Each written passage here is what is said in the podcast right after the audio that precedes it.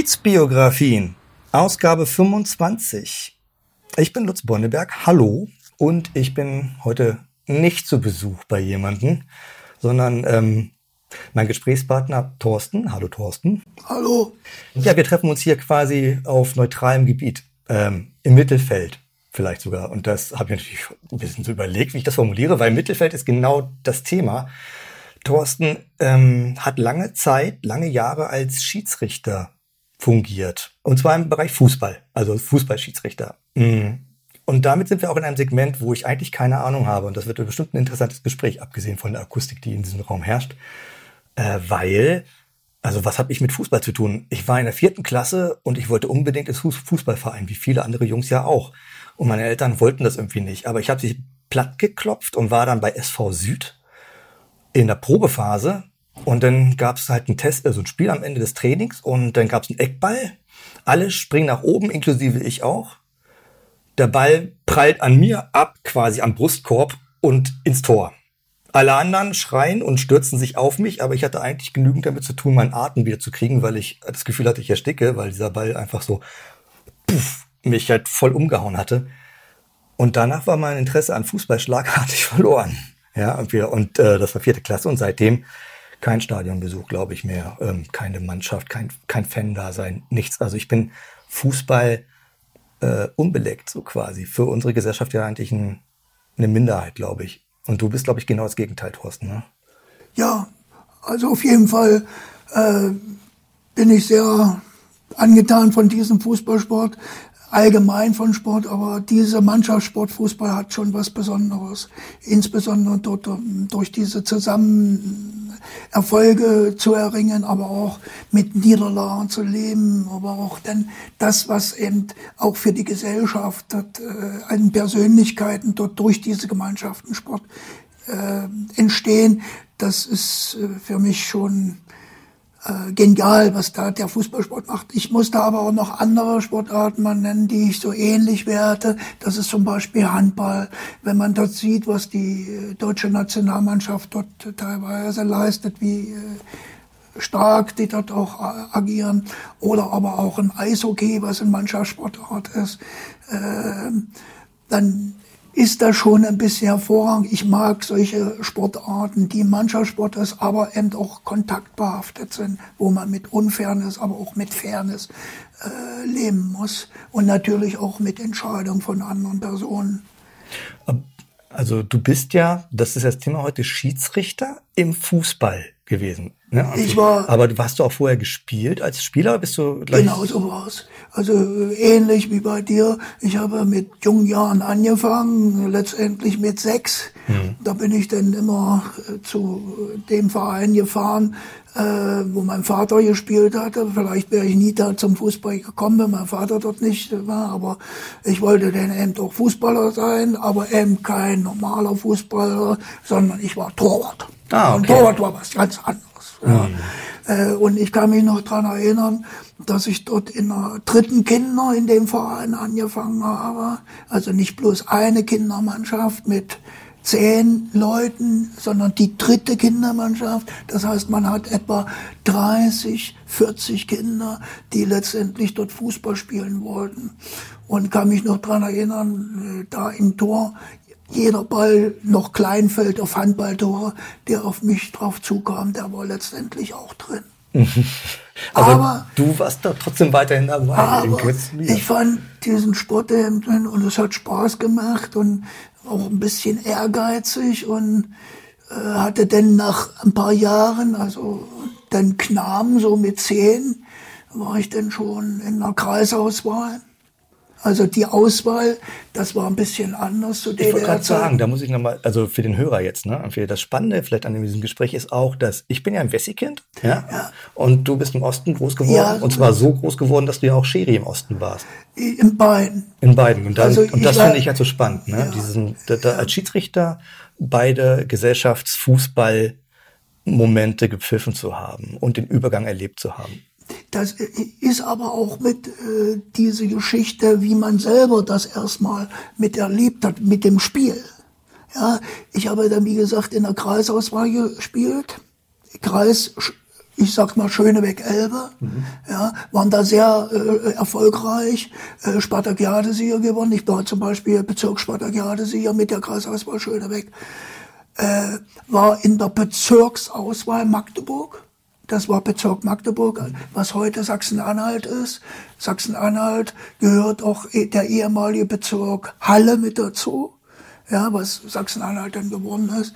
Habe da eine Bezirksauswahl gespielt, aber nicht mehr als Torwart. Dann im Schülerbereich, so mit 14, dann äh, als rechter Verteidiger. Mhm. Da als Torwart war ich mit 1,76 ein bisschen zu klein äh, und äh, rechter Verteidiger, äh, denn gespielt auf ziemlich hohem Niveau. Äh, interessant äh, dort die sportliche Förderung dort äh, zu DDR-Zeiten dann auch.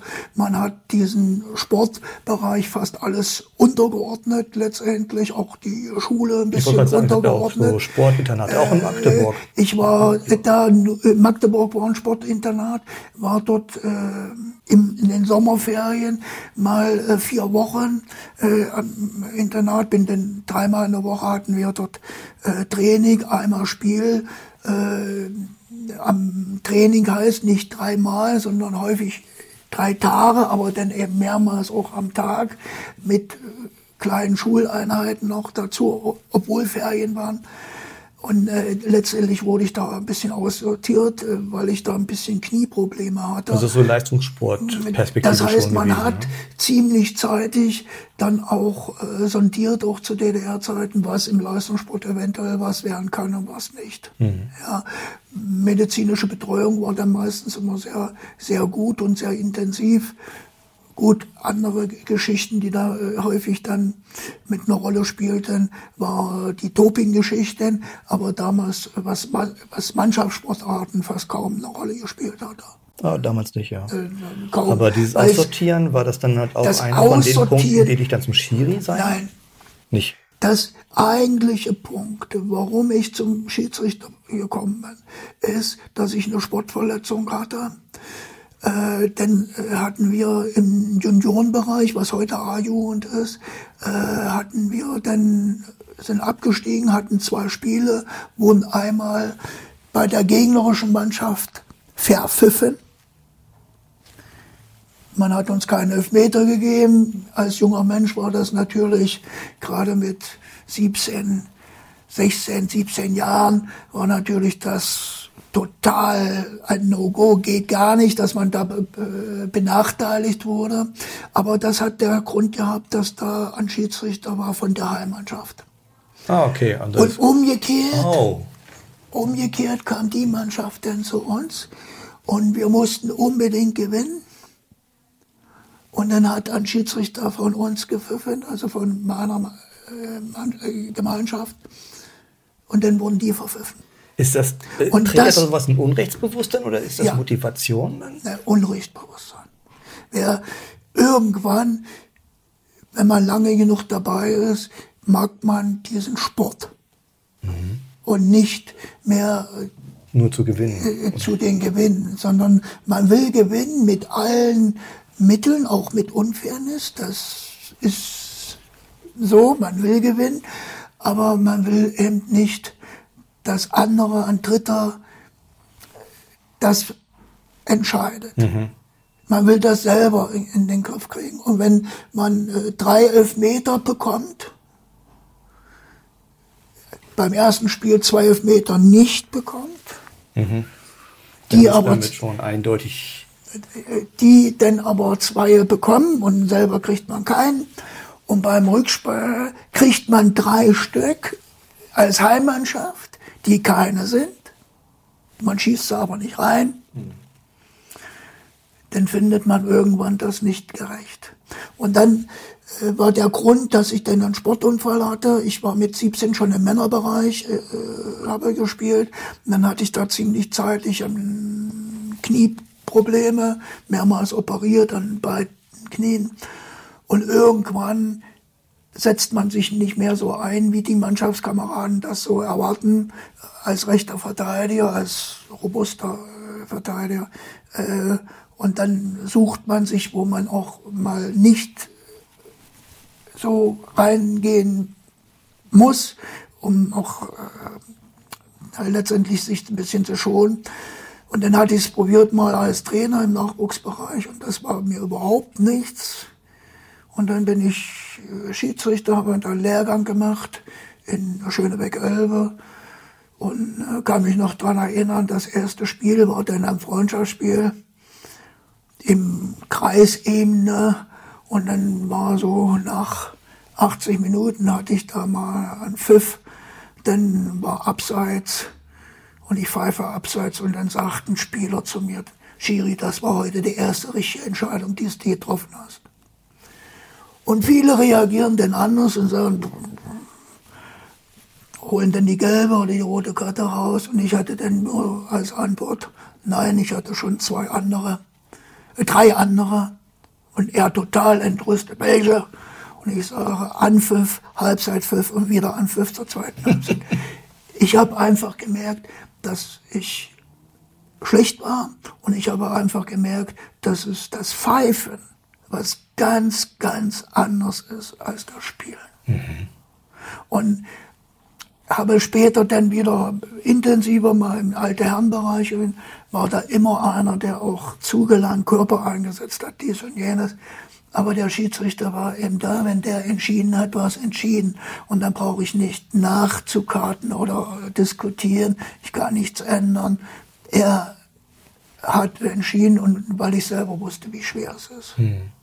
Und gerade wenn du mit solchen Erfahrungen da reingegangen bist, äh, dass halt ein Schiedsrichter teilweise bewusst gepickt wird, um etwas zu bezwecken, und aber mit diesem Unrechtsbewusstsein versucht hast, den Job auszufüllen, auf was bist du dann praktisch als Schiedsrichter gestoßen? Weil äh, wenn du diese Erfahrung gemacht hast, dass man Schiedsrichter mal bewusst auch wählt, um bestimmte Sachen zu erreichen, dann werden andere Spieler diese Erfahrung auch gemacht haben, tippe ich mal drauf. Jede Mannschaft versucht, irgendwo den Schiedsrichter zu beeinflussen. Ist es nun so, dass man dann äh, sagt, hallo Schiri, komm mal eine Stunde eher, äh, da ist mal noch eine Pause und wir äh, essen mal ein Würstchen davor. Man versucht ein gutes Umfeld für den Schiedsrichter zu schaffen. Hm. Äh, man kann sagen, das ist eine allgemeine Anerkennung man kann aber auch da hinein interpretieren, dass es dann auch eine gewisse Beeinflussung ist. Wer sagt, er lässt sich da nicht beeinflussen, das ist nicht möglich. Man wird beeinflusst. Wie viel ist die Frage. Hm. Ja, dass man dann vielleicht, äh, so wie es ich als Jugendlicher erlebt habe, da ein Spiel verpfeift mit Absicht, das nicht aber man gibt denn schon mal ein Zeichen, dass man einige Spieler, die denn über die Stränge geschlagen haben, dann da äh, der Bank, der Auswechselbanken, äh, ne, äh, Möglichkeit zu geben, äh, zu reagieren. Also das heißt nicht, dass man da äh, die Regeln beugt. Ja, es gibt für bestimmte Vergehen glasklare äh, Anweisungen, wie zu verfahren ist, aber es gibt dann Handlungsspielraum wo man dann äh, durchaus mal den Auswechselbanken. Aber ich muss auch sagen, ich habe dann über die Jahre dann erfahren, ähm, das kann man nicht bei jeder Mannschaft machen, mhm. auch nicht bei jedem Trainer. Es gibt äh, auch Mannschaftskapitäne, die sind äh, mehr zur Anfeuerung der Mannschaft da und manche mehr zur zum, zum Zusammenhalt. Ja, äh, das sind unterschiedliche Charaktere unterschiedliche Leute, unterschiedliche Trainer, aber trotzdem versuchen die die gleichen Ziele zu erreichen hm, hm. und zwar erfolgreich Gewinn. zu sein, hm. zu gewinnen. Und gerade, also, hm, also ich kann mir vorstellen, dass, also das ist jetzt, es geht ja nicht um, um äh, so etwas durch die Blume zu sagen, halt der Schiedsrichterjob wäre ähm, kompromittierbar, was das ist ja nicht, das ist nicht der Punkt unseres Gesprächs. Ne? Aber ich kann mir vorstellen, dass wenn du sagst, dass natürlich jede Mannschaft ein Interesse hat und auch man hofiert wird als Schiedsrichter, um ein positives Verhältnis zu motivieren, ähm, ich weiß, wo, ähm, ich weiß nicht, auf welcher Liga du angefangen hast und wie hoch du gegangen bist, aber ich kann mir vorstellen, dass je mehr, je wichtiger es wird, je höher die Liga kommt, desto krasser wird, glaube ich, der Druck auch auf den Schiedsrichter. Könnt ihr mir vorstellen? Also, das ist der Fall. Also, äh, ich habe in der äh, Kreisklasse angefangen Habe dann, wie gesagt, mit 22, also relativ spät, muss man so deutlich sagen. Heute sind gute Schiedsrichter, muss man ganz deutlich sagen, sind mit 12 13 schon dabei, die ihre Prüfung machen, im Nachwuchsbereich pfeifen, weil im Schiedsrichterbereich Erfahrung unheimlich wichtig ist. Mhm. Und wenn man heute das, äh, denn dieser Werdegang sieht, wenn man Fußball selber gespielt hat, kann man sicherlich viele Sachen besser einschätzen, wie der, der Sachverhalt war. Aber äh, man setzt nicht unmittelbar besser die Regeln um. Mhm. Da sind manchmal äh, Schiedsrichter, die rein vom Papier kommen und nicht Fußball gespielt haben oder nur mal gekickt, so mal Spaß, sind manchmal, manchmal da vom Vorteil. Und manche, die einem wirklich von einer grundsolide, auch eine bestimmte äh, hohen Qualität gespielt hat, hat man da eben äh, eher, äh, die da nicht so benachteiligt sind. Ich glaube, der letzte, der mal Nationalspieler war äh, und trotzdem auf internationalem Niveau auch Schiedsrichter, war der Ungar Palatay. Mhm. Der war national-ungarischer Nationalspieler und hatte dann auch international in der FIFA gepfiffen. Und äh, da hat man das kaum noch, dass Leute, die mal Nationalspieler waren, mit 30, 35 vielleicht aufhören, dann noch eine Schiedsrichterkarriere machen, mhm. äh, denn auch noch schaffen bis zum internationalen Bereich. Die müssen heute ziemlich zeitlich anfangen. Ich war mit 22 da ziemlich spät dran, durch diese, ich habe lieber Fußball gespielt, gut, habe dann im Kreis, man sagt immer ein Jahr in der Klasse, äh, um reinzuschnuppern, zweite Jahr um zum Entwickeln, dritte Jahr um höhere Ambitionen. Und wenn man heute diese Struktur im DFB sieht, dann ist das äh, eine sehr steile Pyramide. Das heißt, man muss schon manchmal zwei Etagen überspringen. Hm. Man muss eine bestimmte Qualität äh, haben. Das hat nicht nur von den Regelkenntnissen, von der physisch was zu tun, sondern auch äh, von dem Umgang an menschliche Qualitäten, äh, die da ein Schiedsrichter mitbringt. Äh, Natürlich auch ein gewisses Gerechtigkeitsgefühl. Ja. ja. Und gleichzeitig auch Durchsetzungsvermögen. Durchsetzungsvermögen, ne, das lernt man teilweise. Aber man muss da schon ein paar grundlegende Dinge haben. Man lernt das, wenn man ein junger Schiedsrichter ist, ist man mit den Eltern schon mal mit an der Linie und dann sieht man, wie er das umsetzt. Aber machen wir uns nichts vor, zum Schluss stirbt der Mann da im Mittelfeld, wie du sagtest, der stirbt da alleine und alle gucken bloß auf den armen einzelne Person da in schwarz oder heute sind sie gelb oder blau oder sowas, äh, der da eine Entscheidung treffen müssen. Und ich hatte es dann, wie gesagt, dann äh, im Kreis, dann äh, Bezirksklasse zur DDR, äh, dann war die Bezirksliga, dann war schon die DDR-Liga und dann die Oberliga. Und ich hatte es bis äh, in der DDR-Liga an der Linie geschafft. Äh, da war ich mit einen anderen Schiedsrichter äh, als Linienrichter mit unterwegs und das innerhalb von sehr kurzer Zeit, wie 22, äh, mit 30 war ich da in diesem Bereich. Okay. Und wie viele Jahre hast du dann in der, äh, im, im DDR-Fußball also, äh, ne, also gepfiffen habe ich äh, von, äh, jetzt muss ich mal kurz überlegen, äh, acht Jahre. Acht Jahre. Und dann kam die Wende quasi. Und dann kam die Wende 1989, wobei 1990, 89, 90 ist ja fast alles noch unter äh, DDR-Regie gelaufen, also unter den Deutschen Fußballverband. Mhm. Also DFV ist der Deutsche Fußballverband, DFB ist der Deutsche Fußballbund, das ist äh, die westliche Pendant. Äh, so ist es.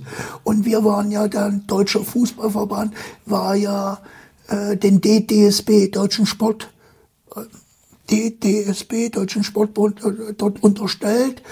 Und da gab's dann, den Fußball hat man da nicht so unbedingt gerne so gesehen.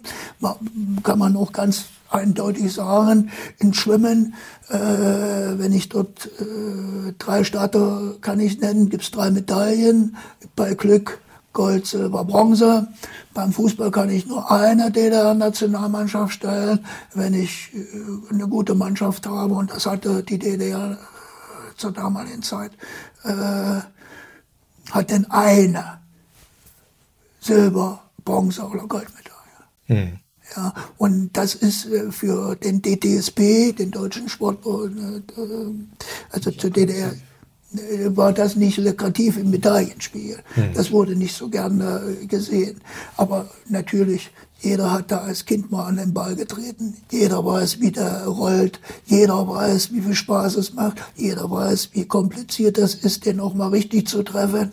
Ja, und das ist so diese Faszination auch an den Sport und deswegen ist das sicherlich mit wesentlich für äh, diesen Erfolg des. Fußballs. Mhm. Und, und es muss Fußballschiedsrichter geben, ob nun äh, international, im Kreis oder denn eben im, äh, in den Verein. Und äh, nochmal drauf zurückkommen, es hat mich maßlos geärgert, dass ein Schiedsrichter der vielleicht noch nicht mal äh, ein geprüfter Schiedsrichter war, im Nachwuchsbereich ein Spielfrei von der Heimmannschaft und dann jemand dann versucht zu bevorteilen, mhm. weil es nicht korrekt ist. Das ist diesen Sport unwürdig, sage ich mal so. Und das hat mich bewogen. Aber ich habe lieber Fußball gespielt, muss ich so sagen. Ähm, äh, vielleicht, also ich überlege jetzt gerade, also weil ich ja ein bisschen so hochinteressiert bin an dieser Wahrnehmung äh, vorher, nachher, Wendezeit, ne? also dieses Triptychon. Ähm, wenn, wenn ich jetzt so von Händen aufträume, das Pferd, also ich sage jetzt mal irgendwie äh, Zeitpunkt vor der Wende, nach der Wende, retrospektiv, wie nimmst du deine acht Jahre im DDR-Fußball jetzt wahr? Also, es, im DDR-Fußball war vieles anders organisiert. Von der Bezahlung her war es genauso schlecht wie in in Westdeutschland. Äh, Oberliga-Schiedsrichter, äh, bloß mal um deine Summe, hat 10, äh, 20 DDR-Mark bekommen. Das ist so ein bisschen der Sprit, den du verfährst. Spritgeld oder? ist immer extra. Ja, aber ja, die Summe ist aber wirklich wenn man denn mal sieht, ich bin aus dem Elektrobereich, Handwerker, da hat der Handwerker die Stunde 10 Mark gekriegt, hm. wenn man mal jemand geholfen hat. Und äh, der kriegt da 20 Mark. Jetzt kann man ja sagen, gut, okay, das sind ja auch bloß 90 Minuten, was er spielt. Aber er fährt den ganzen Tag, wenn ich von Magdeburg nach Rostock muss, bin ich den ganzen Tag unterwegs. Und ich bin kann nicht bloß zehn Minuten vorher da sein und dann diese 90 Minuten. Ich habe mindestens drei Stunden vorher zu tun, organisatorisch was zu klären und habe dann auch Nachbereitung zu tun vor Ort. Das heißt, der Tag 12, 15, teilweise 20 Stunden ist gelaufen. Reden wir nicht über Stundenlohn. Da reden wir nicht mehr von Stundenlohn, da reden wir einfach von Almosen. Ja, und die Kritik war genauso. Das wurde im DDR-Fernsehen gezeigt. Man hat dort Szenen beleuchtet. Der Schiedsrichter war dort der einsamste Mensch letztendlich, stand allgemein in der Kritik. Da gab's auch äh, kein Halten, äh, nur weil es jetzt DDR anders äh, menschlichen Antlitz dort. Äh, natürlich war da auch diese Emotion und dieser Patriotismus. Das, was da ist, äh, man muss das verstehen, es gab da zu DDR ein paar Spitzenvereine. Äh, ich denke da zum Beispiel Dynamo Dresden. Ich denke da an Lok Leipzig. Ich denke da an BFC Dynamo Berlin. Ich denke da an 1. FC Magdeburg. 1. FC Magdeburg, Europapokalsieger. Der Pokalsieger wissen ganz wenige noch, dass das überhaupt auch der einzige Pokalsieger, Lok Leipzig zweimal im Endspiel äh, äh, und äh, Serienmeister letztendlich BFC Dynamo Berlin. Mhm. Und da, äh, um jetzt nochmal auf den Schiedsrichter hin, natürlich war da auch in gewisser Hinsicht ein bisschen Druck auch auf Schiedsrichtern, in, sowohl in den unteren Ebenen als auch in den höheren. Mhm, kurz reingekrätscht, weil ähm, du hattest mir im Vorgespräch noch gesagt, und das, das kenne ich als Bessie-Kind nicht, ne? Also, dass die Vereine mit ihrer Vorbezeichnung durchaus man kann daran ablesen, aus welchem Stall sie quasi kommen. Also, Militär oder. Ja, also wenn man zum Beispiel, es war ja im Bezirke, äh, DDR, da war nicht in Länder gegliedert, sondern in Bezirke mhm. zum Beispiel. Äh, Suhl war ein Bezirk und in Suhl war Motorsuhl.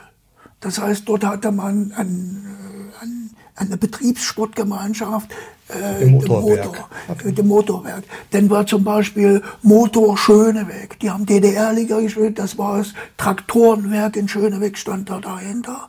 Äh, vorwärts, ASK Vorwärts Frankfurt Oder war Militär. Mhm. Dynamo war meist ein Ministerium des Innern.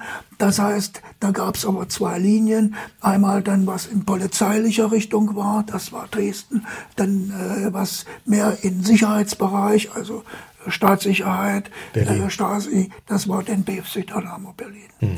Und das äh, ist für Schiedsrichter, die letztendlich, jetzt, ich sag mal, aus solche Mannschaften wie 1. FC Magdeburg, die, da stand nicht unbedingt an eine berufliche Verbindlichkeit. Eine berufliche Verbindlichkeit hinter. Man hat das nicht am Namen erkannt, okay. aber trotzdem waren da auch äh, Firmen, Sket Magdeburg mhm. zum Beispiel, äh, die heute Sket, die da das unterstützt haben. Schwermaschinenbau Magdeburg. Aber äh, denn äh, Rostock war äh, stark, äh, Sachsen, Ring, Zwickau, äh, Trabantwerk in, in Sachsen. Ja. Das ist natürlich jetzt gerade, also ich selbst als ich als äh, Fußball-Desinteressierter im Allgemeinen äh, weiß ganz genau, dass man immer wieder von Dynamo Berlin, vom Stasi-Club ja. gesprochen hat. Und da, jetzt denke ich mir halt, okay, Schiri, recht, also wie und so und ähm, äh, die Frage zu Ende formuliert hieße, äh, da mischt sich ja sportliches Engagement, solche Konzepte wie Fairness und Competition auf Neuenglisch, so Neudeutsch, ähm, mit unter Umständen tatsächlich mit politischen ähm, Dynamiken. Durchaus. Also, wie geht man damit um? Oder muss man damit umgehen tatsächlich? Es gab da zwei, zwei Komponenten, die ich da sehe. Das ist einmal das von den Sportlern, das heißt, äh, wenn man BFC Dynamo Berlin betrachtet, dann war das wirklich einer mit der stärksten Mannschaft, die die DDR von den Spielern hatte. Da waren sehr viele Nationalspieler, war das wirklich die stärksten Mannschaft mit. Aber dann gibt's noch mal so einen kleinen Ausrufezeichen, äh, jetzt aus Sicht der, der Umgebung, also zum Beispiel der Schiedsrichterwesen. Äh, es gab dort bestimmte Personen natürlich, die einen selber da ein paar Wege, also ein paar Steine in den Weg legen konnten. Und jeder Sportler, ob das nun ein Spieler ist oder denn auch ein Schiedsrichter ist, auch ein Sportler muss dafür trainieren, dass er seinen Cooper-Test macht, dass er seine Leistung bringt, äh, will natürlich auch höhere Leistung, höhere Aufgaben erreichen. Und da ist man dann von Menschen abhängig, äh, die das mit beeinflussen können. Hm. Und ist das, das auch passiert? Mir persönlich nicht. Aber ich kenne äh, welche, die durchaus da ein bisschen mal einen Schuss vom Bug gekriegt haben. Mhm. Ja, das, äh, da hat Oh, das ist aber echt auch undankbar, weißt du? Also wenn du sagst, okay, so, sie kriegen 20, 20 Mark so für, für den Job und sie machen den Job und dann kriegst du irgendwelche Repressalien äh, quasi gedroht. Ja, aber das ist, wenn man mal das überlegen, der, der, der Job des Schiedsrichters ist der kriegt 20 Mark in der äh, Oberliga. Wenn er in der Bezirksliga pfeift, in der Bezirksliga. Das heißt, die dritte Etage 12 Mark. Da lacht man sich kaputt, wenn man das heute. Oder zumindest wenn man das Geld ummünzt. Ne? Ja, so. Und auch da wird dann schon beeinflusst und versucht dann auch äh, ein bisschen Druck rauszuhauen. Das hat immer was damit zu tun, dass natürlich auch die Mannschaften dort gewinnen wollen.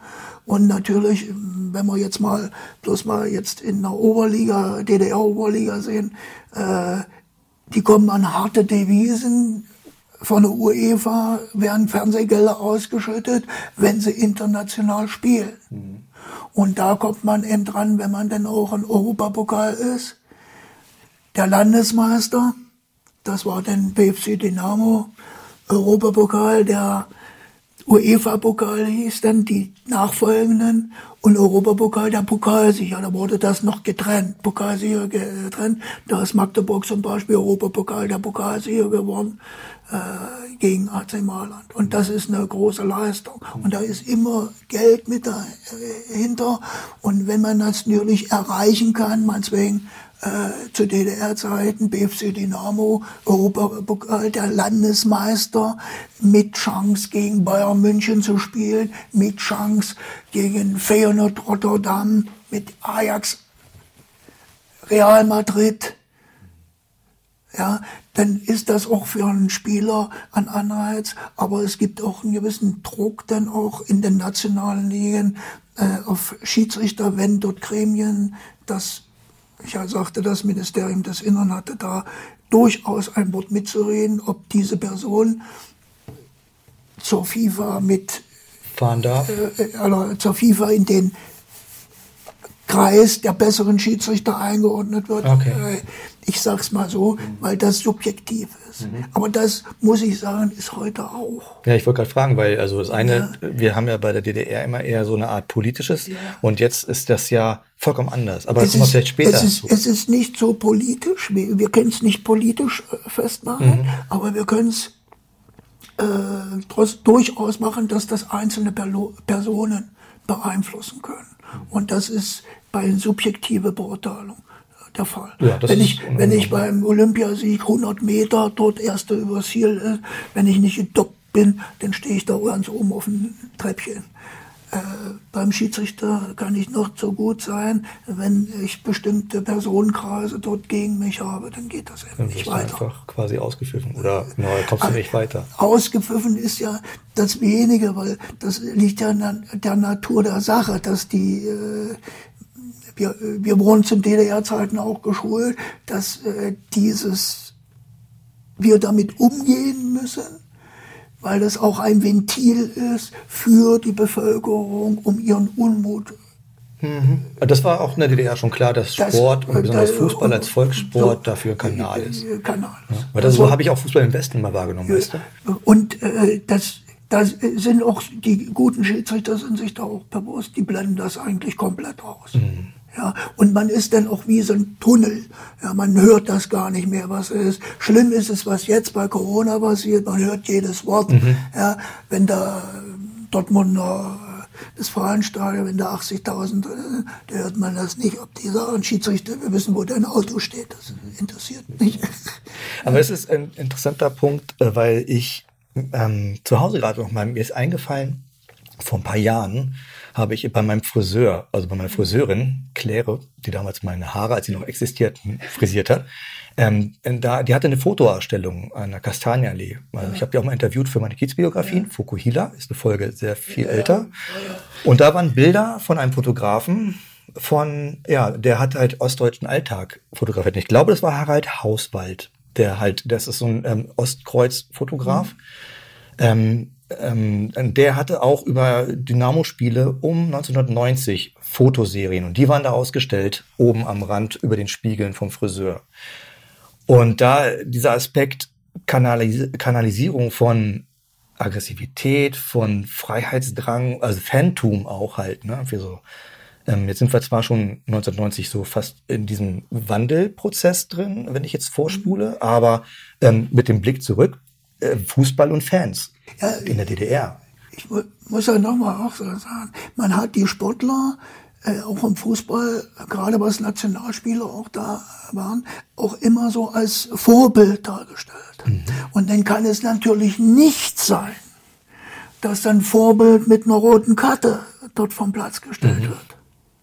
Ja, das hatte zum Beispiel mal ein FIFA-Schiedsrichter gemacht bei Frank Rode BFC Dynamo Berlin und dann hat man diesen FIFA-Schiedsrichter ganz deutlich zu verstehen gehabt, dass er bitte den internationalen Fußball mit im Fokus haben soll. Also ein, ein, ein Vorbild macht einfach keine Aktion für eine rote Karte. Karte.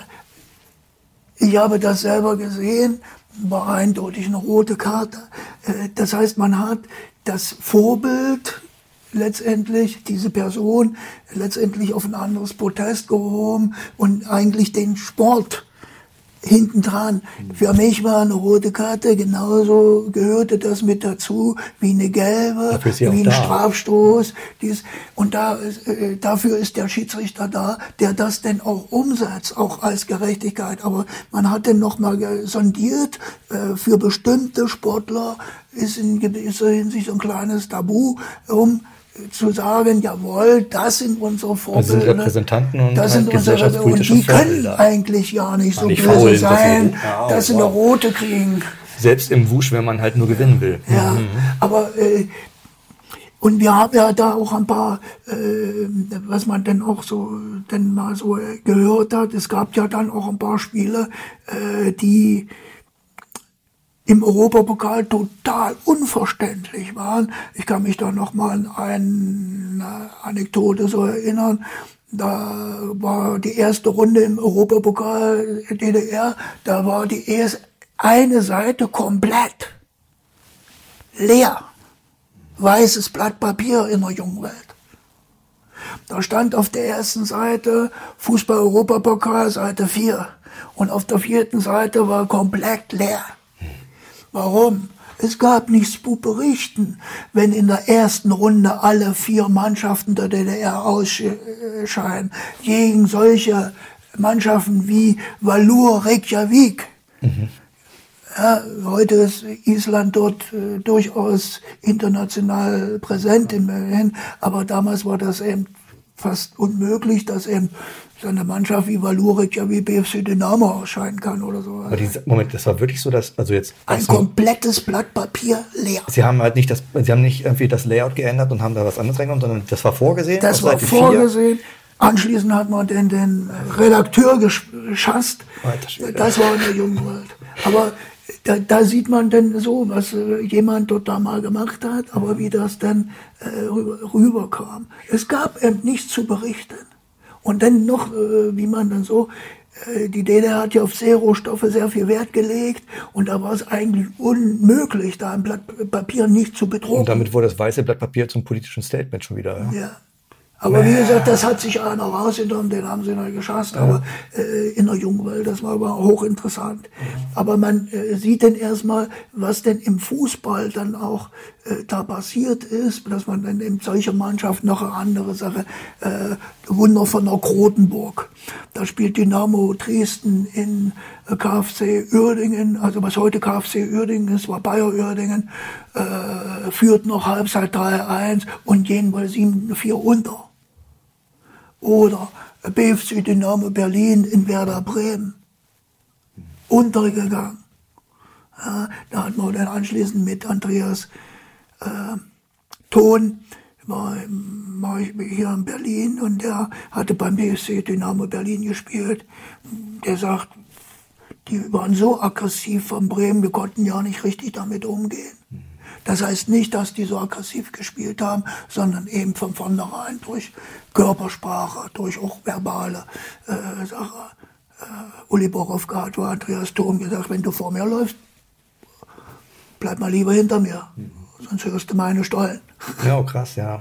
Ja, aber das- so, so äh, semi-subtile. Man, man beeinflusst Leute und die äh, lassen sich denn beeinflussen. Wer denn sportlich denn, äh, wir haben in der DDR robusteren Fußball gespielt und nicht so eine feine Klinge, muss ich so deutlich sagen. Das hat man gerade, denn auch in den Wendezeiten war das sehr präsent, wo diese wo diese Ligen dann zusammengeführt wurden, insbesondere was jetzt dieser ostdeutsche Raum ist, aber Be- West-Berlin war ja so eine Insel und die dann äh, meinetwegen im Nordostdeutschen Fußballverband integriert wurde und da natürlich ganz andere Härte erfahren haben.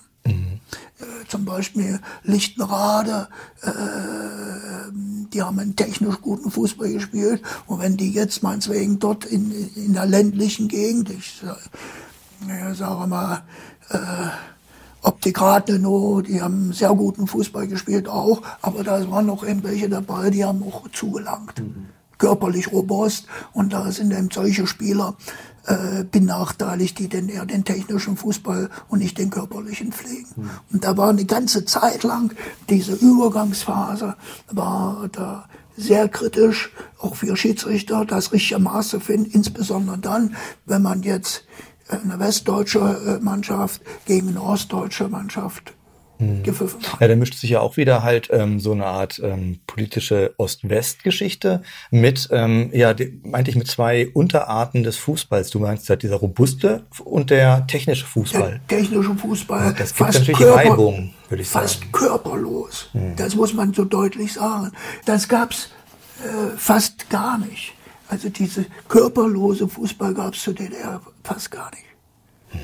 Ja, wurde sehr körperbetont, äh, dieses Reinrutschen, dieses mhm. Tackling, nicht dieses elegante äh, Treten oder Lupfen. sonst oder Lupfen, dies und jenes, diese technische Ravinesse war nicht so da, weil da gab es zu wenig Spieler, die das auch äh, konnten. Das muss man so deutlich sagen.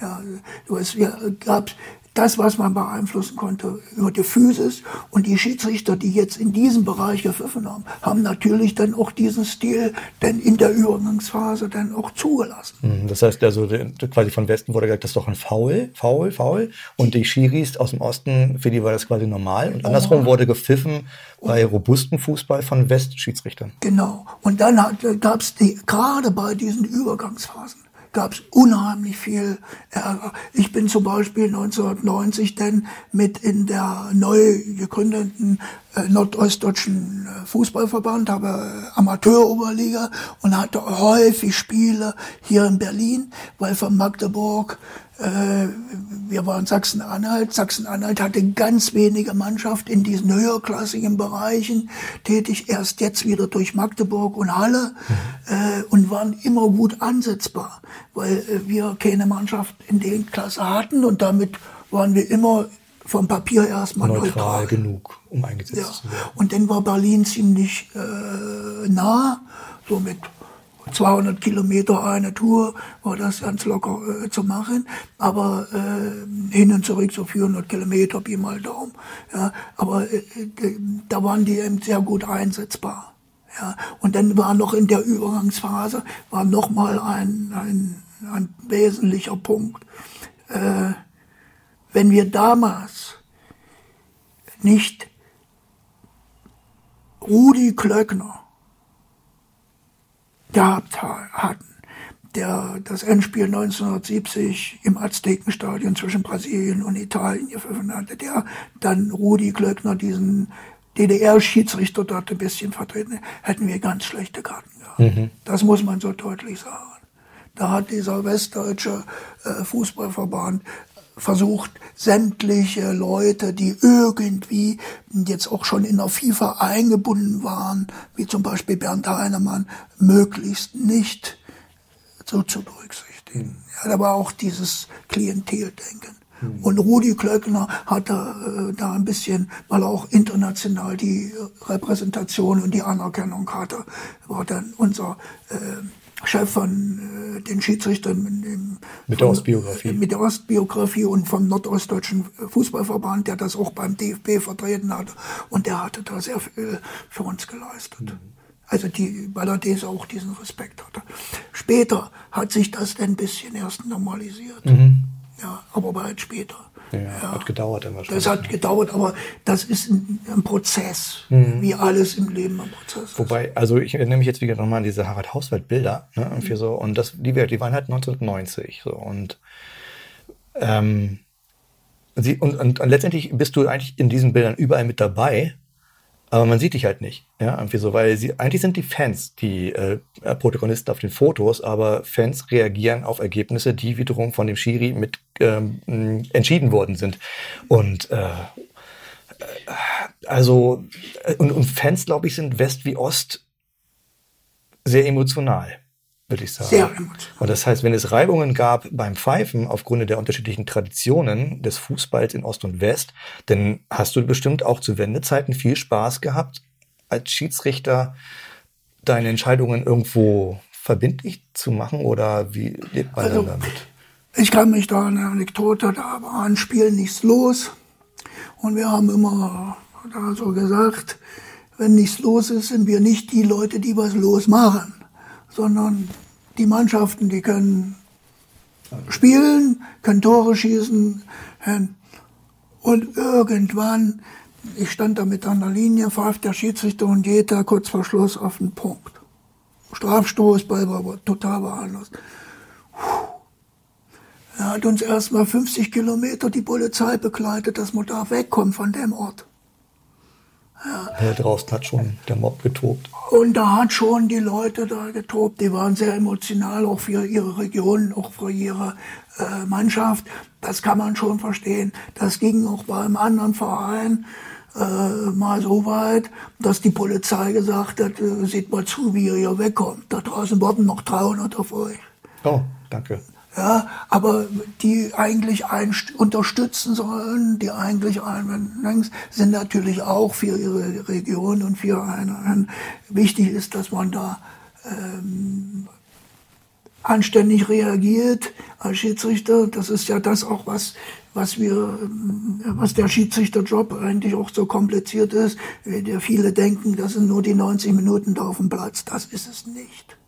Ja, wenn ich mal sehe, dass auch ein Schiedsrichter trainiert sein muss, dass ein Schiedsrichter sich vorbereiten muss vom Regelwerk, dass Schiedsrichtertests zu leisten haben, dass ein Schiedsrichter unmittelbar vorm Spiel höchste Anspannung schon alleine hat, mit diesen ganzen organisatorischen, mit diesen ganzen äh, Geschichten, damals noch Passkontrolle wurde beim Schiedsrichter gemacht, musste ordentlich ablaufen, rechtssicher sein.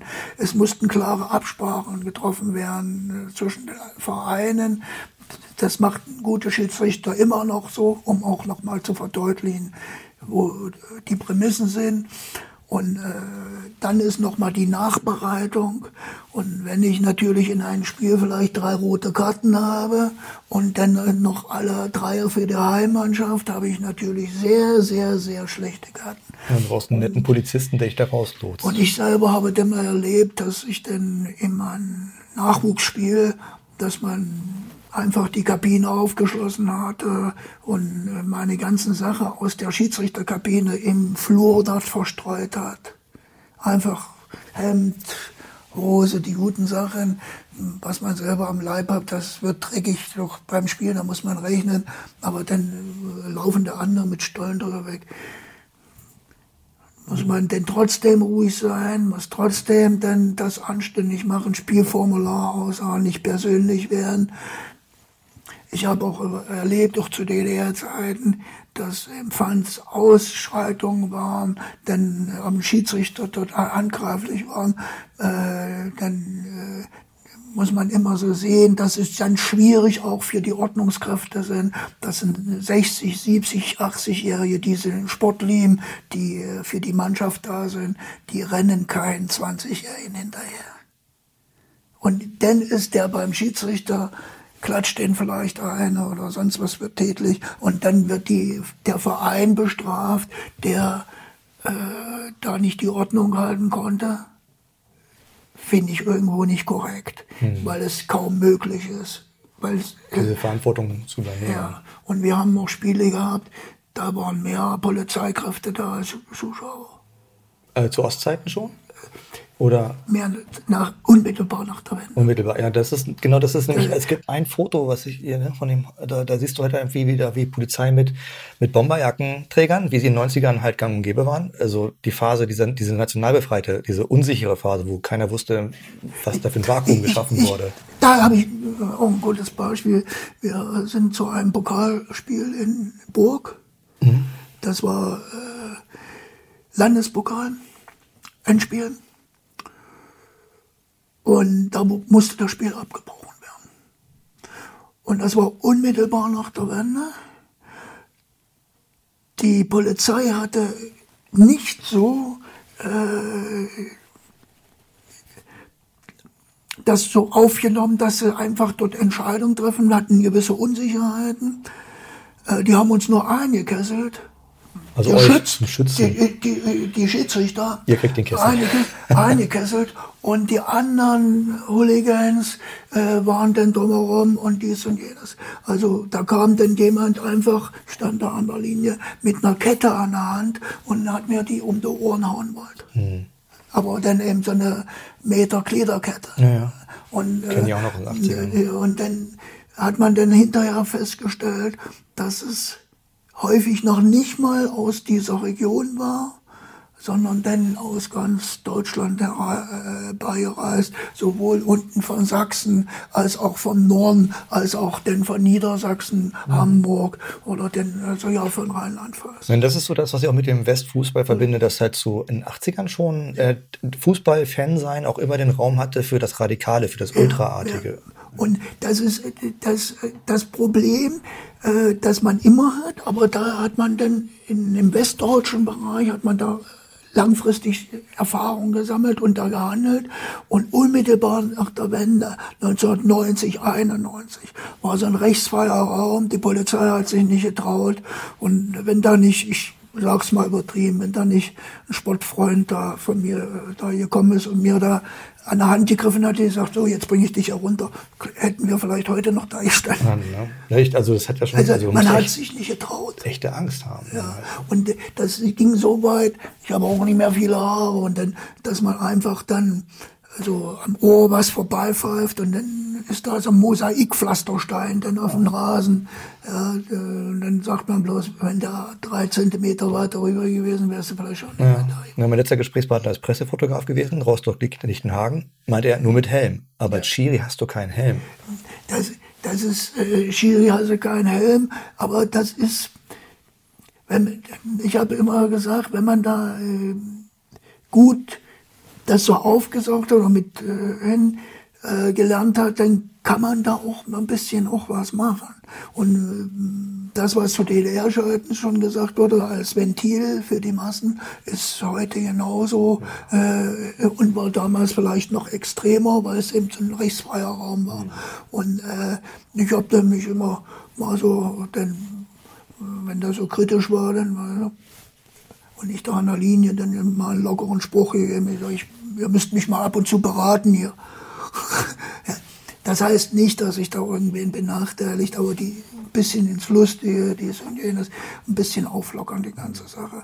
Und äh, manche waren wie gesagt, die, ich habe dort auch äh, andere Fans kennengelernt, das muss ich mal ganz deutlich sagen. Ich kenne wenige Vereine, die äh, richtig gute Vereinsarbeit leisten. Ich zähle da zum Beispiel mit dazu Freiburg, was jetzt in der Bundesliga. Ich zähle zum Beispiel Union Berlin. Und ich war in, hier in Berlin, komme aus Magdeburg, sollte pfeifen bei Union und komme hier in Berlin an, spiegelglatt und auf dem Platz so etwa 10 Zentimeter Schnee. Oh, eigentlich nicht bespielbar. Eigentlich nicht bespielbar. Ich war extra zeitig angereist und dann hat man, habe ich mir den Platz angeschaut und sage, wenigstens Hilfsfahnen aufstellen, also Strafraum abgrenzen, 5 Meter Raum abgrenzen, äh, Strafraum räumen und das hatte sich so langsam entwickelt und dann haben diese Fans von Union den kompletten Platz geräumt. Wow. Um, um das Spiel überhaupt um das Spiel zu, äh, äh, möglich zu machen. Und das äh, war für mich so ein bisschen so ein Gänsehaut. Natürlich haben die anschließend auch mit Schneebälle nach den Schiedsrichtern geschmissen. Natürlich haben die auch nach den Linienrichter gezielt und den auch getroffen. Aber das ist eben auch, wo die Fans auch was für ihre Mannschaft, aber auch was äh, erwarten äh, von der Mannschaft, dass die den eben was machen. Ja. Und das war für mich schon beeindruckend. Und als ich dann so kurz vorm Spiel nochmal den Platz abgehangen und da, und da kam dann einer an, und da kam nimm auch erstmal einen Schluck. Ja, ja, das spielt dann keine Rolle, weil man dann sagt, die machen das Spiel möglich, die stehen hinter ihrer Mannschaft, die packen auch zu äh, dann haben sie auch mal das Recht, äh, mal richtig laut zu grölen und äh, einen Schiedsrichter zu schauen. Ich denke gerade noch drüber nach. Also ist schon krass, ähm, als Westsozialisierter äh, ist ja die DDR ein äh, restriktiver Staat. So wurde es vermittelt. Ne? Und dann hat ich, und, und wenn du noch die Demonstration siehst und wenn da halt so Leute in grauen Jacken reingegangen sind, um Leute rauszufischen, äh, bevor Mauerfall kam, dann ist das ja was krasseres, gibt es ja gar nicht als Unterschied zwischen dem ähm, Daumen drauf Staat zu dem absoluten Vakuum. Ja, aber äh, das war jetzt äh, äh, Union Berlin ist da vielleicht eine kleine Ausnahme, aber es gab in nur also in diesem extremen Fall, mhm. es gab da viele andere kleine Vereine, die auch sehr viel gemacht haben. Also Fanarbeit ich, oder so, meinst du? Oder? Nicht bloß als Fanarbeit, aber auch so Unterstützen von den Schiedsrichtern. Mhm. Also ich kenne zum Beispiel Dynamo Fürstenwalde, da war ich mal gewesen, sicherlich Ministerium des Innen hat eine andere Sportkleidung. Die haben gleich gesagt, hallo, komm mal, guck dir mal ein paar Fußballschuhe an. Und die hatten denn die Lizenz, hatten die Bruma und Adidas. Das heißt, die haben äh, dir ein paar Schuhe angeboten? Die haben mir ein paar Schuhe angeboten und haben dann äh, mir das dann musste die auch bezahlen, äh, nicht, aber es gab es nicht normal im Laden. Also war der, das ist das, was sie dir quasi, um gut Wetter zu machen, mit dem Schiri angeboten haben. Auch mit, Puma, aber, aber die Frage ist ja anders, ob man das denn wirklich so extrem macht, wie ich eingangs sagte, und drei Elfmeter gibt und mhm. das sind, da kann ich mich anschließend nicht mehr ins Spiel gucken und muss mit dem Job aufhören. Mhm. Ja, das ist ja dann korruptes Das ist Verhalten. korrupt, das ja. ist äh, nicht. Ich habe das bezahlt, wollte das auch bezahlen. Das, es war eine nette Geste. Ja. Hätten sie dir auch geschenkt, wenn du, äh, als, also das heißt, also die, der, der Move zu sagen, das bezahle ich dir aber, ist auch das Signal gewesen zu sagen, danke für das Angebot, nehme ich vielleicht das, an, aber nur bis dann gewissen Grad. Das war aber nicht bloß der eine, ich war im Motorsuhl, da hatte ich meine Reifenbanner, die haben mir gleich Neue Latschen drauf gemacht. Zack. Äh, neue Latschen drauf gemacht. Ach, naja gut, ja. Jeder tut, was er kann. Weil die auch, ähm, da muss man auch mal diese, das anders sehen. Weil Sport war gesellschaftliche Arbeit. Hm. Ja, wenn ich jetzt äh, zu DDR-Zeiten ein Spiel hatte mitten in der Woche, ich wurde bezahlt, freigestellt vom, von Arbeit. Ich kann nicht nach Suhl oder nach Calivera Tiefnord unten dabei Suhl hinfahren. Da bin ich ewig unterwegs. Ewig unterwegs und dann sagen, hallo, 16 Uhr kann ich erst los, dann ist das Spiel Geschichte. Wenn das Nachmittag stattfindet, Abend 17, 18 Uhr im Sommer. Das heißt, man wurde komplett bezahlt freigestellt. Mhm. Man hat dieser, dieser Stellenwert der Sportlos, auch der Schiedsrichter, das war ein ganz anderer. Hm, ist natürlich jetzt auch, kann man noch draufrechnen auf die 20 D-Mark, äh, auf die 20 Mark. Ja. Jein, weil ich hatte so einen Job, äh, wo ich dann eigentlich das Inhalt, den Inhalt trotzdem machen musste. Hm, okay. Also ja, wenn ich leiten, ist nicht aufgehoben. Wenn ich eine leitende Veranstalter, Leiter bin, dann kann ich nicht sagen, jawohl, der Job bleibt liegen. Aber den kann ich Sonnabend oder Sonntag machen, einen anderen Tag oder in der Nacht, ja. wenn ich dann wieder da bin. Also konntest du auf jeden Fall dich offiziell dafür verabschieden. Aber ich, ich konnte ganz klipp und klar sagen, hallo, ich bin jetzt da äh, eingesetzt, hier ist meine Schiedsrichtereinsetzung äh, in Suhl oder Tiefenort war das, mitten in der Woche. Und, dann, und man muss noch eins sehen, äh, das ist äh, immer noch nicht behoben mit dieser ganzen Situation. Wir haben in Deutschland entschieden zu wenig Schiedsrichter. Mhm. Entschieden damit sowas nicht passiert, dass ein Vater da seine Nachwuchsmannschaft pfeift und die an gegnerische Mannschaft verpfeift. Mhm. Das ist, wenn dann geprüfter Schiedsrichter da ist, in Anführungsstriche, der macht Fehler, hüm und drüben. Es ist dann aber einer, der nicht von vornherein etwas benachteiligt. Und das ist diese Motivation und äh, auch des, des jungen Schiedsrichters und heute Schüler ist das vielleicht mal ganz lukrativ, wenn ich da mal 10 Euro kriege oder 15 Euro. Das ist schon ein anständiges Taschengeld für ein Hobby nach wie vor. Mhm. Ja, man muss das so sehen. Aber wie gesagt, äh, man hat immer das, nochmal zur, zur Wendezeit, hat dann immer noch gesehen, dass eben manche Schiedsrichter so relativ wenig bekommen haben, auch in der Bundesliga. Und die standen dann mit Marktwert von 150, 160 Millionen auf dem Platz, wenn Dortmund gegen Bayern gespielt hatte. Und dann war da der Schiedsrichter in der Mitte, FIFA-Schiedsrichter, ich nenne es mal der ärmste, den es überhaupt gibt, der von allen Kameras dort eingeblendet wird und anschließend eventuell nachgewiesen wird, dass er irgendwann mal doch mal nicht ganz so richtig mhm.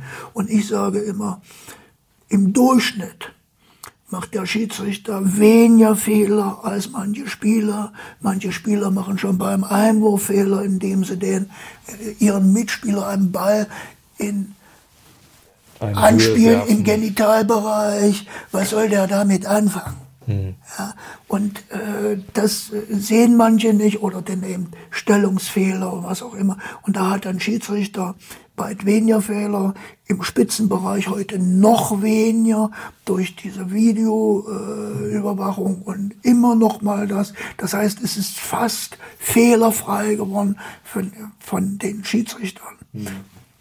Aber die Spieler sind immer noch mit den Fehlern behaftet. Und kritisch wird es denn im unteren Bereich, wo natürlich auch die Schiedsrichter pfeifen, die die Qualifikation für den unteren Bereich errungen haben. Das sind nicht die Besten, aber das sind die, die neutral die Regeln umsetzen wollen, ohne voreingenommen zu sein. Mhm. Fehler machen hüben und drüben. Und da wird bei manchen Vereinen wird mit Fehlern zu wenig Respekt umgegangen, respektvoll umgegangen, dass man sagt, gut, okay, Schiri, schwamm drüber, hast schon bessere Zeiten erlebt, aber dann Prügel, was man dann teilweise angeboten bekommt, das passt ja, das, Also ähm, jetzt mit der Perspektive auf fast nicht jetzt auf die Jetztzeit, aber diese Schere, also ich muss jetzt gerade an die Preise für Spieler denken oder das, was ein Einkommen eines Spielers bezeichnet. Und ähm, nun kriegt vielleicht auch ein Schiedsrichter nicht mehr 20 Mark oder D-Mark. Äh, das mag auch gestiegen sein vielleicht irgendwie so, aber ich denke schon, dass da eine Schere ist. Und wie fühlt sich das an? Wenn wir heute jetzt mal sehen, äh, was im Bundesliga-Bereich dort ist, natürlich kriegen die mehr Geld, weit mehr Geld. Als Schiedsrichter? Als Schiedsrichter, als jetzt diese 20 Mark. Oder ich sag's mal noch zu DDR-Zeiten, da wurde 20 Mark in der Oberliga und äh, 750 Franken äh, pro Tag, äh, wenn sie in der UEFA eingesetzt mhm. wurden. Das ist ein Unterschied mhm. ja, äh, für einen Schiedsrichter, der so 20 mehr kriegt. Ja. Aber äh, heute ist es von den Schiedsrichtern immer noch diese große Kluft da zwischen Spielern und äh, als Schiedsrichter. Mhm. Man hat manchmal drüber nachgedacht, dann das zu professionalisieren. Der italienische Spitzenschiedsrichter Colina war da mal als ein Vorreiter, der äh, dann äh, den als Beruf dann äh, mit deklarieren wollte, weil die müssen genauso trainieren, die müssen genauso äh, präsent sein. Und wenn die in Europa pfeifen, sind die drei Tage unterwegs. Und wenn ich da äh, meinetwegen Dr. Markus Merck war Zahnarzt, Spitzenschiedsrichter FIFA, der kann nicht sagen, du, der hat Zahnschmerzen, soll mal drei Tage später kommen. ja, das geht nicht. Und das geht nur, wenn man denn einen Arbeitgeber hat, der da äh, kulant ist und sagt, zu DDR-Zeiten war es gesellschaftliche Arbeit, also wurde freigestellt, bezahlt. Heute braucht man einen Arbeitgeber, einen Sponsor sozusagen.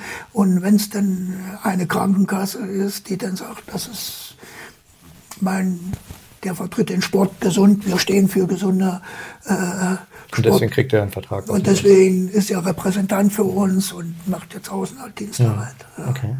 Also der Schiedsrichterwesen hat sich in den letzten Jahren extrem stark verbessert, muss man ganz deutlich sagen.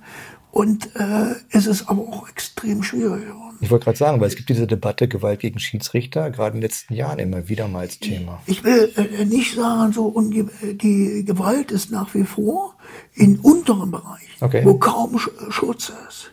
Der Respekt für in den oberen Bereichen, der ist extrem besser geworden. Okay. Also das muss man ganz deutlich sagen. Und da zähle ich schon Amateur, Oberliga mit dabei, äh, denn die Regionalliga, äh, dritte Bundesliga, zweite Bundesliga, erste. Das fällt mir aber schwer halt, also wenn man sagt, er muss erstmal durch eine harte Schule durch, damit er da hinkommt, das ist nicht attraktiv. Wenn, wenn wir heute Schüler haben mit 15, 16, die sagen, ich habe Probleme mit den Knien, dies und jenes. Ich probiere es mal mit Pfeifen, weil ich diesen Sport äh, liebe. Oder will mir da ein bisschen Taschengeld machen. Für den ist es dann, wenn ich da 20 Euro kriege, da mit Fahrgeld, dann ist das vielleicht schon für einen Schüler nicht schlecht. Wenn ich dann zwei Spiele am Wochenende habe im Nachwuchsbereich und das, ja, das ein anständiges Taschengeld, muss man sagen, aber mehr ist es eben auch nicht. Aber wenn ich denn ganz früh erlebe, mit Gewalt von Eltern gegenüber diesen Schiedsrichtern mit 16, 17 oder mit Vereinsverantwortlichen, dann schmeißen viele das Handtuch. Mhm.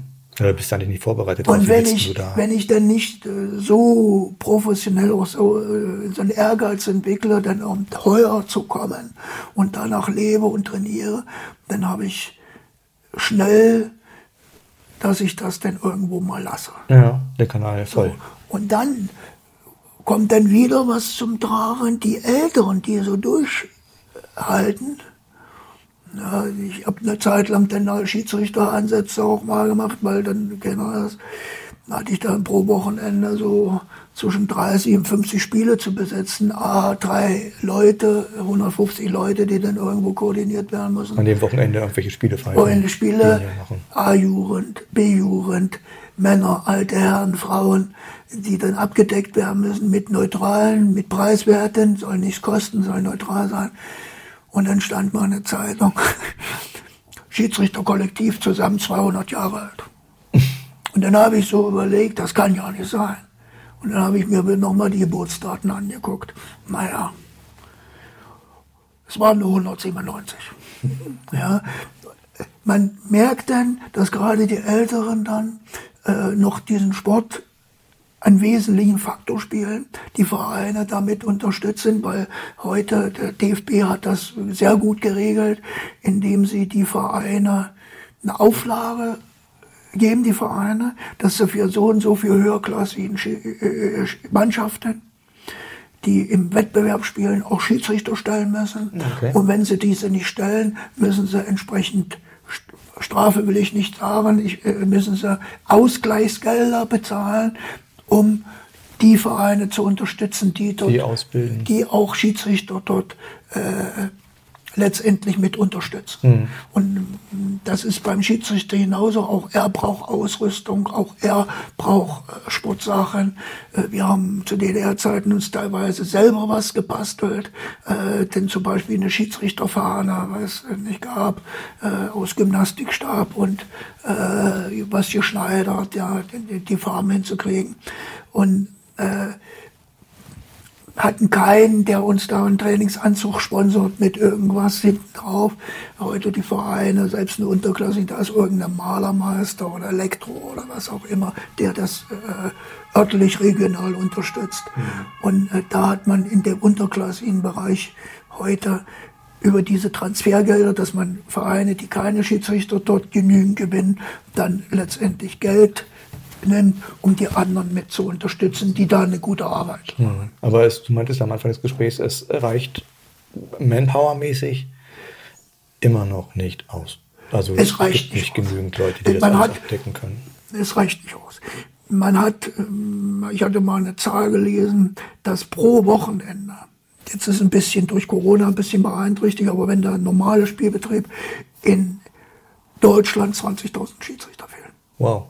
Und was passiert dann? Finden die Spiele nicht statt? Na, oder? Äh, doch, aber da pfeift eben irgendeiner, der nicht die Qualifikation hat. Okay. Oder dann ein Vater im Nachwuchsbereich. Gib mir mal die Pfeife, ich mache das jetzt hier. So. Mache das. So ein Mann, du weißt, was das heißt. Ja. Hm. Ja, keine, dann, ist ja nicht das Ziel der Übung. Und dann, das ist aber genau der, der Punkt, was mir passiert ist als jugendlicher äh, mhm. Spieler. Ja. Und äh, dann merkt man, da läuft was nicht ab, richtig, ja, oder man kriegt eine rote Karte, äh, was man denn überzogen findet oder was auch immer. Äh, das fehlt. Ein zweiter Punkt, man muss sehen, was ein normaler Spielbetrieb ist für einen, für einen Schiedsrichter. Ein Schiedsrichter hat, man denkt immer, wir haben zwölf Monate, haben eine Sommerpause, haben eine Winterpause, bleiben zehn Monate über, äh, zwei Monate gehen weg. Das heißt, jedes Wochenende ein Spiel, haben wir ungefähr 40 Spiele. Wenn wir mal so jeden Monat, vier Wochen, 40 Spiele. Das ist nicht der Fall. Die Schiedsrichter sind häufig eingesetzt. Sonnabend, Sonntag. Das heißt, das verdoppelt sich. Hm. Dann, manchmal in der Woche noch, wo denn Spiele am Freitag, am Mittwochabend stattfinden. Das heißt, ich kann aus eigener Erfahrung sagen zu DDR-Zeiten, oder nicht, nach DDR-Zeiten war schon nach der Wende, ja, hatte ich zwischen 45, das eine Jahr, und 105 Spiele gepfiffen. Oder an der Linie. Oh, wow. 105 Einsätze im Jahr. Und wenn man denn sagt, wirklich, wir reduzieren mal das auf diese zehn Monate, dann bin ich eben, mehr als zwei. Dann bin ich mehr als zwei. Und ich habe erlebt, dass ich am manchen Tag sogar zwei Spiele gepfiffen habe. Mhm. Früher Nachwuchs, Nachmittag die Männer. Oder dann hat man extra das so angesetzt, dass das in, denn schon in dem gleichen Ort ist, dass ich bloß vom Ort zu dem nächsten zwei Kilometer zu der anderen Gemeinschaft fahre. Mhm. weil eben nicht genügend da war. Das ist krass, ein bisschen so wie Pastoren in Sachsen-Anhalt, die müssen auch mehrere Gemeinden quasi versorgen. Die, ja? Mehrere Gemeinden. Ja, und äh, da fehlen eben welche. Und äh, dann ist auch so, um jetzt wirklich international ein Spitzenschiedsrichter äh, zu werden, ist ein unheimlich langer Weg für die jungen, jungen Leute. Ja, weil es eben doch andere Leute entscheiden mit.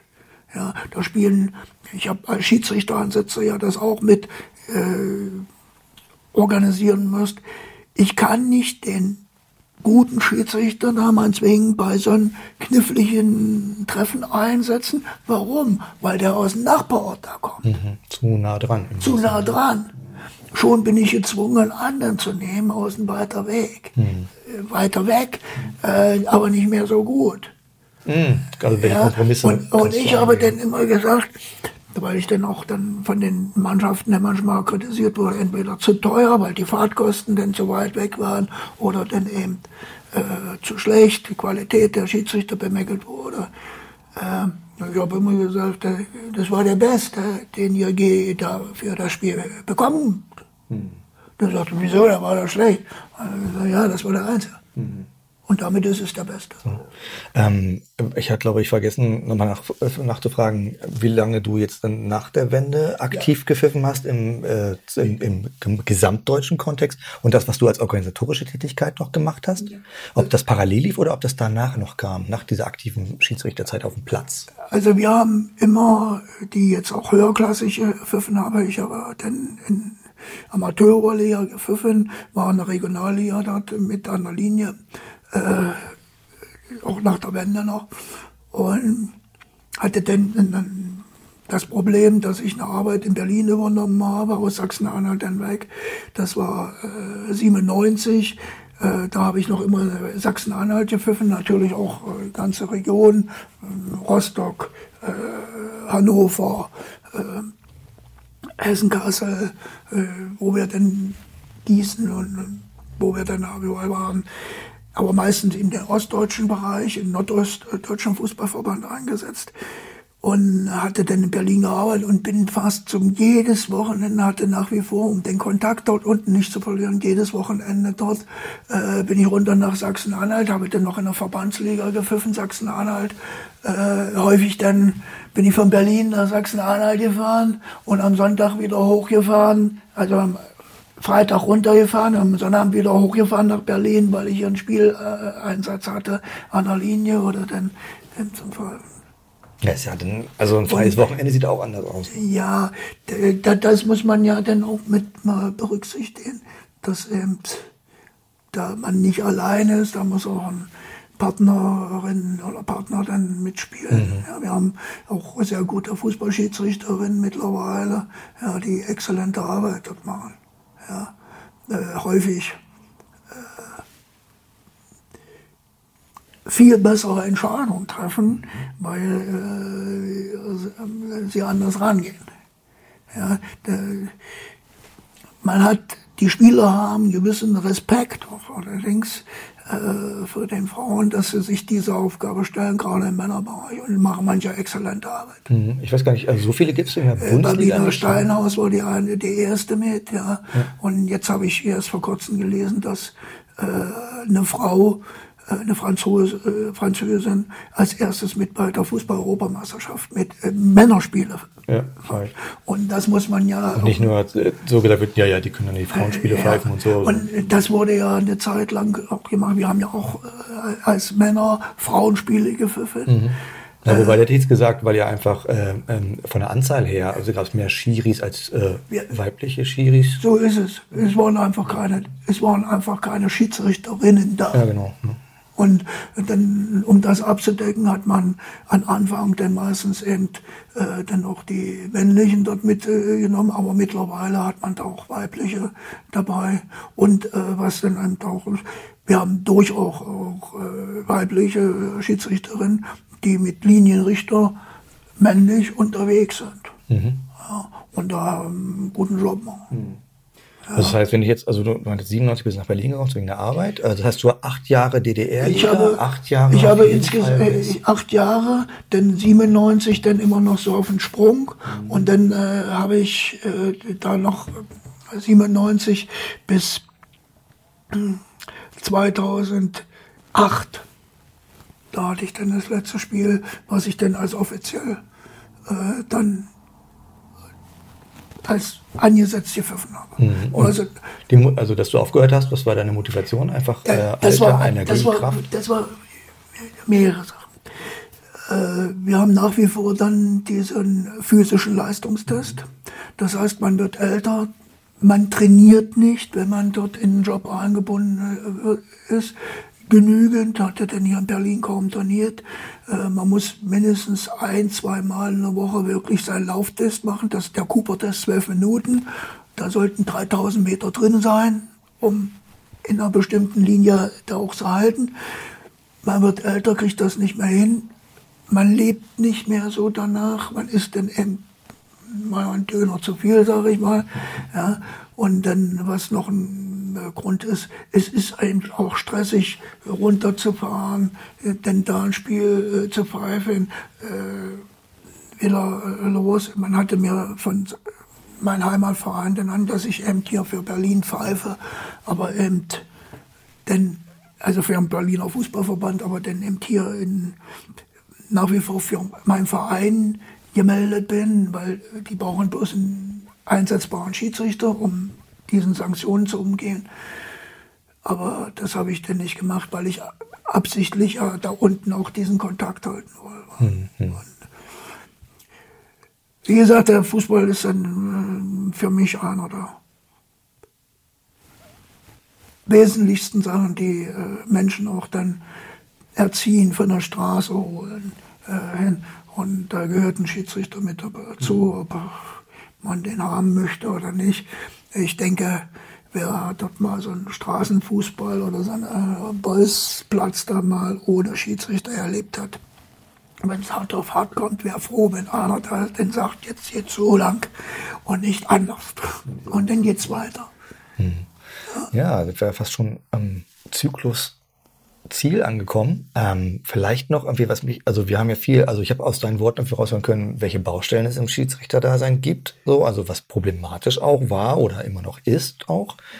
Ähm, ganz subjektiv mit dem Engagement und mit der Motivation, mit der du reingegangen bist, was waren, also gibt es etwas Schönstes oder was ist, gibt es äh, ähm, an, äh, etwas, an das du dich sofort als erstes erinnerst, wenn es um das schöne Moment geht deiner Schiedsrichtertätigkeit? Also es gab da mal ein paar lustige Sachen, äh, sowas. Äh, ich, man hat mich zum Beispiel gerne da in Wernigerode immer gesehen, äh, ob das nur früher bei Einheit Wernigerode war oder dann bei Motor Wernigerode, auch eine gewisse Linie gewöhnt. Und da hatte ich mir mal einen Daumen dort, einen Fingernagel dort gequetscht, das war alles blutunterlaufen. Und dann kam der Mannschaftsarzt rein und sagte gleich, den holen wir runter, den Augen haben da geleuchtet. Ich sage, nee, das machst du nicht. Also äh, man hat gleich versucht, äh, auch man war mit dabei, ja, äh, ohne denn diese Unterschiede. Man hat sich ganz normal unterhalten und einmal hat man mich so, ja, hat man dann mit der Mannschaft einen Grillveranstaltung gemacht. Ich gehörte nicht zu der Mannschaft. Und dann hat man mich, um das zu legitimieren, hat man äh, mich von zu Hause abgeholt, das sind 100 Kilometer äh, mit dem Fahrer, hat mich dort äh, das Spiel pfeifen lassen und hat anschließend beim Grillen und, und hat mich wieder nach Hause gefahren. Das, man kann das sehen, auch als Beeinflussung gut. Ähm, Ja, aber es ist auch was Integratives in aber Fall. äh, die kannten mich auch und äh, ich habe da keine Skrupel gehabt, auch rot zu gehen beim nächsten, wenn's da waren noch immer einige Spieler Patienten, das muss man so sagen. Es gibt nicht unbedingt Mannschaften, die so äh, kompliziert sind. Es sind einzelne Spieler, aber die muss man sehr, sehr, sehr gut im Auge behalten. Und das ist, sage ich immer so, Patienten mancher Intensivstationen. Und da muss man sehr schnell mal mit einer gelben Karte oder einer roten dabei sein, auch um Grenzen zu zeigen und die anderen zu schützen. Mhm. Ja. ja das und, und das ist das, das, und der Stellen, und da fand ich, wie gesagt, einige Mannschaften total gut, äh, wie man auch mit den Schiedsrichtern umgeht. Ja, auch die, der eigene Verein, der ist dann auch nicht mal so, den ich da hervorheben kann. Ja. Aber die anderen, wo man dann sagt, jawohl, komm, ja. Bist du einfach als Rolle des Schiedsrichters anerkannt? Oder dass er sagt, äh, schickt mir da ein Trainer da äh, die, den Zeitungsausschnitt, ja, wo ich nur runtergeputzt werde. Ja, und er schreibt dann handschriftlich dazu, dass er mit meiner Leistung äußerst zufrieden war. Oh, okay. Also das kriegst du Anerkennung. Ja. ja, und das hat, äh, die haben nicht gewonnen, der Hengst, oder dass Spieler äh, dann kommen und sagen, hast du heute einen schweren Job, äh, der Erste gegen Zweiten, ich sage, was? Ich sage, spielst du mit? Nee, vielleicht zweite Halbzeit. Und dann muss ich da aufräumen mit Gelb-Rot, äh, also drei rote, eine gelb-rote, gelbe. Und dann steht dann für dieses Spiel viel zu farbig in der Zeitung. Aber alle waren, äh, haben sich bedankt und äh, nochmal dann eben doch äh, die Anerkennung des, des Jobs, weil die dann näher dran waren. Wir haben aber auch äh, Vereine so im negativen Bereich einige Leute, da muss doch mal ein Trainer festgehalten werden von vier Leuten, weil er dann eben den Schiedsrichter verbrüht. Mm, okay. auch erlebt. Ja, ja das aber, ist dann halt auch nicht so richtig die Vorbildfunktion. Das, das ist eben mit zu diesem Job, zu, zu diesen Tätigkeit. Man muss dann einfach mit Abstand gewinnt man da diese Relaxtheit äh, junge Schiedsrichter haben da ein Problem. Hm, müssen da ja, deswegen diese Zeit, die anfangen. Ja. Ja. ja. Also ich bin, ich persönlich als kann, habe sehr viel abgewonnen, weil ich sehr viele Menschen, unterschiedliche Menschen kennengelernt habe und weil äh, ich da auch eine gewisse Gerechtigkeitsgefühl entwickelt habe. Man kann nicht immer gerecht sein, aber man kann sich man muss auch selber kritisch gucken, ob man das äh, vielleicht jede Situation richtig beurteilt hat. Und das machen die meisten guten Schiedsrichter, die machen das absolut und analysieren das für sich. Aber äh, die brauchen nicht denn von dem Verein dann nochmal zusätzlich mal eine Videoverführung, wie man das denn doch häufig denn erlebt. Äh, und anschließend sind sie dann noch zu einem Imbiss. Wir haben dann einige Szenen nochmal äh, vorbereitet, die sie sich angucken. Das brauchen Nee, dann bleibt auch ein bisschen dann, Hals stecken. Da, das ist nicht das richtige Setting. Da braucht man dann auch das Würstchen und das Bier nicht. Ja. Aber sonst war eine schöne Zeit, hat mir Spaß gemacht, viel gelernt, viele Menschen kennengelernt und was eben äh, auch Personen, die einen was mitgegeben haben. Ja, manches habe ich jetzt erst in meiner Heimat da wieder erinnern. Mensch. Ja, es klingt echt, also ich weiß, dass es ein Job ist, der wirklich Persönlichkeits prägend ist oder gestaltend. Man bringt was mit, man nimmt aber auch was raus und am Ende ist es das, äh, so eine Art menschliche Attitüde, die sich da herausformt. Aber man formt doch andere. Hm, klar, weil du ja auch ja. Weil äh, ich hatte erlebt, dass eben so eine, ich sag mal, so eine Patientintensivstation dann kurz vorm Spiel, Schiri, Schiri, wir müssen uns mal unterhalten. Ich sag, was? Äh, gibst du mal ein Zeichen, wenn ich eine Karte kriegen sollte? ich bin nicht vom Platz, ich kann mich nicht kontrollieren. Und dann sagt man, welches Zeichen? Und dann, naja, wenn ich, ich habe schon, äh, da war noch der Maßstab mit den gelben Karten anders, weil zu DDR-Zeiten waren bei der fünften gelbe Karte, war das wie eine rote. Klar, und es war vier Wochen, war der Sendebord. Und dann hat er immer Angst gehabt, dass der da noch eine gelbe kriegt. Und dann habe ich dann gesagt, habe ich verstanden, gelbe Küste nicht, rote ist aber okay, okay. Und oh, hör auf, sagt er. Und das sind eben solche Sachen, wo man dann, dann und eigenartigerweise haben die dann auch, auch selber dann mal, äh, dann auch das spaßig da so ein bisschen. Und das ist es ja eigentlich nur. Spaß an dem Sport äh, haben. Erst in dem höheren Bereich, dann ist es vielleicht mal ein bisschen mehr mit Geld zu verbunden. Ja, schöner Ausgang eigentlich so. Spaß. Spaß. Ne? Ja, schöne Zeit haben und eine gute Zeit haben vielleicht. Schöne Zeit haben, gute Ja. Zeit haben. Ja, dann Thorsten, danke für den Einblick, wie man als Schiedsrichter für Fußball in Deutschland, in einem gewesenen Deutschland oder auch in einem seienden Deutschland agiert. Dann wende ich mich mal an den imaginären Zuhörer. Ah, du möchtest was sagen? Ich habe noch, ich war öfters hier in Berlin und habe gerade auch solche Mannschaften dann äh, äh, gepfiffen, wie zum Beispiel Türkspur oder Türkchenspur oder sowas, äh, wo ein sehr hoher Gra- Grad der Migration war. Wir machen immer äh, mächtig guten Job, das muss ich nochmal so deutlich anhängen. Ja, die haben uns immer anständig behandelt, natürlich auch bisschen Lokalpatriotismus, ja, die wollen auch gewinnen, aber war immer links und die haben einen guten Job gemacht, auch äh, als integriert äh, Okay. Marschall. Das Ja. wollte ich nochmal mit anbringen. Das ist vielleicht auch ein wichtiger Punkt. Ne? so.